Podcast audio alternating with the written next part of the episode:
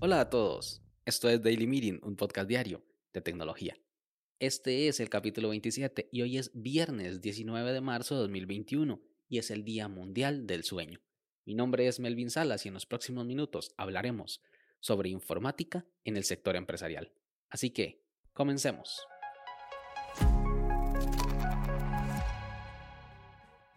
Mariano Rentería es programador. Tiene una amplia trayectoria con el lenguaje PHP, además de ser parte de la comunidad PHP México. Tiene un podcast llamado Chilemoli Tech, donde semanalmente busca hablar sobre temas de tecnología con un enfoque y cariño especial a temas de TI. Además, como si fuera poco, es director de tecnología en una empresa de e-learning sobre temas médicos llamado MedTrainer. Buenos días Mariano, es un placer tenerte aquí y aceptar esta invitación a este humilde podcast como lo es Daily Meeting. Muy buenos días Melvin, sí, no, muchísimas gracias por la invitación. Por cierto, creo que no actualicé mi LinkedIn, actualmente soy director de ingeniería, pero fui, fui el CTO de, de MedTrainer, simplemente han sido eh, varias etapas ahí en mi vida en MedTrainer, pero pues saludos y, pues mucho gusto de participar en tu podcast, Melvin. Muchas gracias a usted por, dedicar estos minutos. La informática puede ayudar en muchos o en casi todos los sectores de la vida. ¿Cómo ayuda esto en el sector de la salud? Um, yo, creo que lo dices muy correctamente, ¿no? O sea, la informática, su misión es automatizar la información. El sector de la salud a nivel mundial es uno de los sectores más rezagados en, en procesos automatizados, ¿no? Se usa demasiado papel, se usa demasiados procesos manuales. Entonces, pues bueno, una de nuestras misiones en MedTrainer es simplificar el uso de papel, automatizar los procesos y hacer que las personas gasten menos tiempo y sean más eficientes. Nos contabas que eras un director de ingeniería con una amplia experiencia en el sector. Es muy probable que nuestros oyentes tengan curiosidad sobre cuál es el papel, qué tan complejo es y a qué retos se enfrenta un director de ingeniería. Pues mira, mi trabajo va sobre hacer que los ingenieros de software, en este caso las personas que trabajan en mi equipo, sean lo más eficientes posibles y que ayudemos a la organización a alcanzar sus objetivos. Ahora, ¿qué tan complejo es esto? pues, pues siempre, va, siempre va a ser complejo, ¿no? O sea, en un, en un entorno o en, un, o en una época en donde estamos trabajando con mejora continua, en donde estamos buscando mejorar los procesos, en donde existe un manifiesto agile que te dice que tienes que, que, que, cuestionarte y que tienes que dar valor constantemente, pues cada año nosotros buscamos mejorar, ¿no? Cada año los retos a los que me enfrento son diferentes, este, tanto los retos internos como los retos externos, y mi misión pues cada año es hacer que los ingenieros sean más eficientes, que produzcan mejor producto para nuestros clientes y para nuestra empresa. ¿Qué más cosas? Pues bueno, este, nos toca ver cosas de código, ver si los procesos que estamos haciendo de pull request son los mejores, cómo podemos mejorar las pruebas automatizadas, cuánto tiempo estamos este, dedicando a resolución de defectos, sobre, sobre trabajo en features, muchísimas cosas, ¿no? Cómo estamos entregando las cosas, cómo es nuestra comunicación con los otros equipos, etcétera, ¿no? Cada año definimos objetivos y sobre esos objetivos trabajamos, Melvin. Compartir conocimiento con otros programadores es una labor casi altruista, que se hace sin esperar recibir algo a cambio. ¿Qué te motiva a ser parte de PHP México y compartir ese conocimiento? creo que lo dices correctamente, ¿no? O sea, mi, mi, mi objetivo, pues es que la gente crezca. Mi objetivo es ayudar a otros como a mí me han ayudado. La verdad es que yo he llegado hasta donde he llegado, sí en parte por mí, pero también en parte por muchas personas que me ayudaron en el camino, que me asesoraron, que me enseñaron, que me tuvieron paciencia.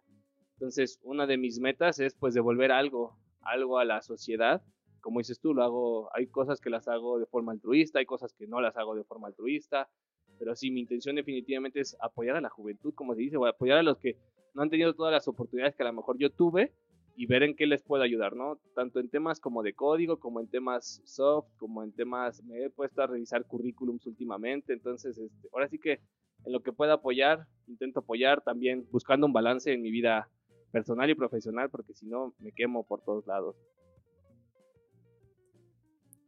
En la entrevista anterior, el invitado Alfredo Bonilla nos indicaba que al ayudar a ser mejores a los demás, eso nos hace mejores a nosotros mismos. He visto que en Twitter tienes una campaña de revisión de currículums. ¿Qué pretende Mariano con esta labor? Mira, creo que como dice Alfredo Bonilla, tú también aprendes, ¿no? O sea, yo también aprendo conociendo a lo que están haciendo otras personas, eh, la industria, etcétera. ¿Qué pretendo? Pues, pues, pretendo que alguien, aunque sea una sola persona, pueda conseguir un trabajo gracias a mi ayuda.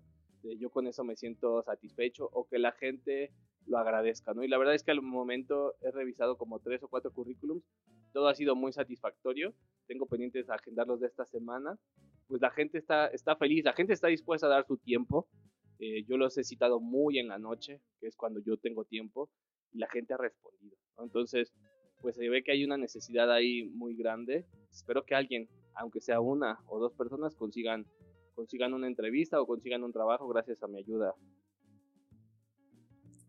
Tu podcast, Chile Mole y Tech, está cerca de cumplir su primer aniversario. Primero quiero felicitarte por esta gran labor. Y luego, el podcast está en auge desde hace muchos años. Es más, hay un chiste recurrente que dice, este sí que es el año del podcasting. ¿Por qué crees que este formato no es tan conocido? ¿Y cómo animarías a los demás, tantos, a que se unan para que creen contenido o para que lo consuman? Sí, la verdad es que el podcast ya casi cumple un año, como, como tú lo dices. Lo empezamos en la pandemia, eh, Osvaldo y yo, y está a punto de cumplir un año. La verdad es que estoy eh, muy contento. No pensé que fuera a durar un año, pero ahora ya quiero que dure 10. Yo siempre he sido un fan un, fan del formato de podcast, tal vez por haber tenido un iPod desde muy pronto y vivir en la Ciudad de México y viajar en el metro y pasar muchísimo tiempo en el carro y en el transporte público. Entonces, pues el podcast fue siempre mi compañero de viajes, ¿no? Creo yo que sí, como dices tú, muchas personas, en especial de tecnología, en especial en español, se han tardado en ingresar a este formato o no han sido consistentes, que creo que es uno de los retos, ser consistente en un podcast es creo que de los retos más grandes, ser consistente haciendo lo que seas, ¿no? Haciendo, generando contenido especialmente, es un reto muy difícil. También creo que está en auge gracias a plataformas como Spotify, ¿no? O sea, creo que en Google Podcast y en Apple Podcast nunca logró ser tan mainstream como lo es hoy a través de Spotify, que tiene este, este concepto muchísimo más social que, no tiene iTunes o que no tiene Google Podcast, ¿no? En donde te recomienda los podcasts o las canciones que escuchan tus conocidos, tus amigos. Creo que eso está ayudando bastante, además de que Spotify le ha invertido un montón, ¿no? O sea, lo anuncian en la tele, etcétera. El, negocio de Spotify es que no salgas de la aplicación, han comprado podcasts ellos mismos, entonces, pues bueno, yo creo que sí es un año importante. También creo que se está saturando el tema porque muchas personas no están siendo consistentes, hay muchos podcasts que empiezan y no continúan. Yo les recomendaría que lo que se animen, o sea, que no se necesita gran equipo para hacer un podcast, o sea, yo sí eventualmente me compré un micrófono, mi micrófono es usado, pero al principio lo grababa eh, con un micrófono de audífonos muy sencillo y lo más importante es el contenido, más allá de que te, te estrese que no se escuche perfectamente tu audio, entonces pues no hay nada más que aventarse, investigar y enfocarte en el contenido más allá que en el equipo. ¿Nos puedes indicar cuáles son tus redes sociales y medios de comunicación? Básicamente este es el momento donde puedes hacer promoción de tus redes sociales y de tu podcast. Claro, pues mira, ahora sí que me llamo Mariano Rentería, como no es un nombre muy común, me encuentran así, Twitter es Mariano Rentería, LinkedIn es Mariano Rentería. Estoy haciendo también un, canal de YouTube que, tengo un poquito cuidado, también lo encuentran como Mariano Rentería. Eh, los invito a que cualquier duda me manden un mensaje directo por cualquiera de estas redes, me pidan algún consejo, alguna ayuda. A veces soy un poco lento en responder mensajes como este de Melvin, pero eventualmente llego a ellos y con todo gusto en lo que pueda ayudar, voy a ayudar en cuanto estén mis necesidades y posibilidades, perdón. Muchas gracias Mariano por tu tiempo. Invitamos a todos a que se den una vuelta por las, por las redes y a escuchar Chile Moleite. Sí, les recomiendo mucho el podcast. Está padre. Creo que es el contenido que yo hago que a mí más me gusta el que yo mismo escucho, la verdad. Sin más, este episodio llega a su fin, pero no me quiero ir sin antes agradecerte por habernos escuchado. Si quieres estar atento sobre los capítulos que se vienen, no olvides suscribirte desde tu aplicación de podcast favorita. También puedes escribirme por Twitter arroba Melvin Salas o conocer más sobre este proyecto en melvinsalas.com barra podcast. Nos escuchamos en el siguiente capítulo. Hasta luego.